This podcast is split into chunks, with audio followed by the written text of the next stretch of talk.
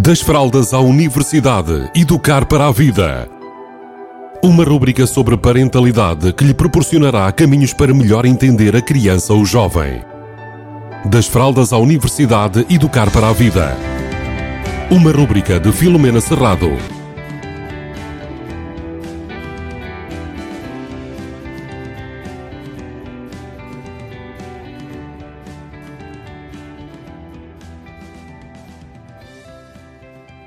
Olá, bem-vindos, bem-vindas a mais uma rubrica das Fraldas à Universidade.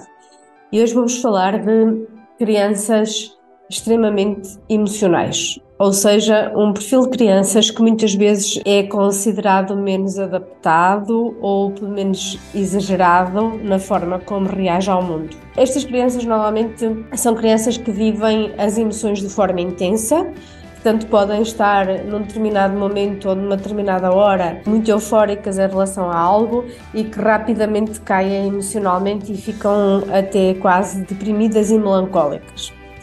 Vamos perceber um bocadinho o que é que está por trás destes comportamentos para quem tem este tipo de crianças poderem geri-las melhor. Muitas vezes estas crianças têm uh, uma personalidade que eu chamo idealista ou romântica. São aquelas crianças que criam imagens dentro da cabeça do, dos locais, dos, das coisas que porque passam na vida. Então muitas vezes elas estão muito entusiasmadas com algo que nós lhe contamos com uma história, com algo que vai acontecer, com as características da festa de anos e nós dizemos qualquer coisa que até nos parece muito interessante, por exemplo, que a festa de anos vai ter trampolins e, e, elas ficam muito quase deprimidas porque não estavam a ver trampolins na festa de anos. Ou seja, Normalmente, o que é que nós temos aqui? Temos crianças que são muito criativas e que, tendo esta capacidade de idealizar coisas dentro da cabeça, acabam por depois ter uma capacidade muito grande de criar coisas novas, de criar coisas diferentes. Então, elas têm jeito normalmente para as artes, têm jeito para algo ligado ao mundo das artes e artístico. E eu estou a falar destas crianças porque elas às vezes são consideradas até crianças exageradas na forma como se expressam, na forma como se comportam. E se nós, enquanto adultos, tivermos consciência de que elas são apenas muito transparentes emocionalmente e que isso faz com que elas variem de estado de humor de uma hora para a outra, porque quando eu digo de uma hora para a outra é mesmo literalmente de uma hora para a outra, então nós teremos outras condições para lidar com estas situações.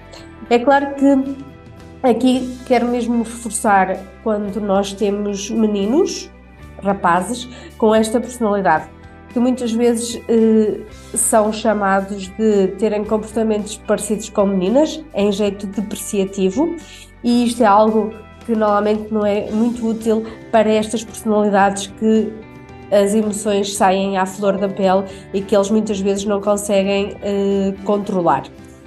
Então, termos em atenção isso e termos em atenção que eh, muitas vezes os, os pais, deste, principalmente estes meninos que têm estas características, muitas vezes acham que eles podem ter uma orientação sexual diferente do comum eh, e muitas vezes nem isso eh, é uma probabilidade. Ou seja, são meninos que são mais emocionais e que reagem às coisas de forma muito mais intensa. Se calhar vão ao choro mais vezes e muitas vezes chateiam-se por coisas que nós adultos consideramos que são pouco relevantes ou importantes, ou até que a reação esteja proporcional à situação, ou seja, achamos que é desproporcional, que é exagerado e que normalmente leva uma emotividade acima daquilo que nós consideramos razoável.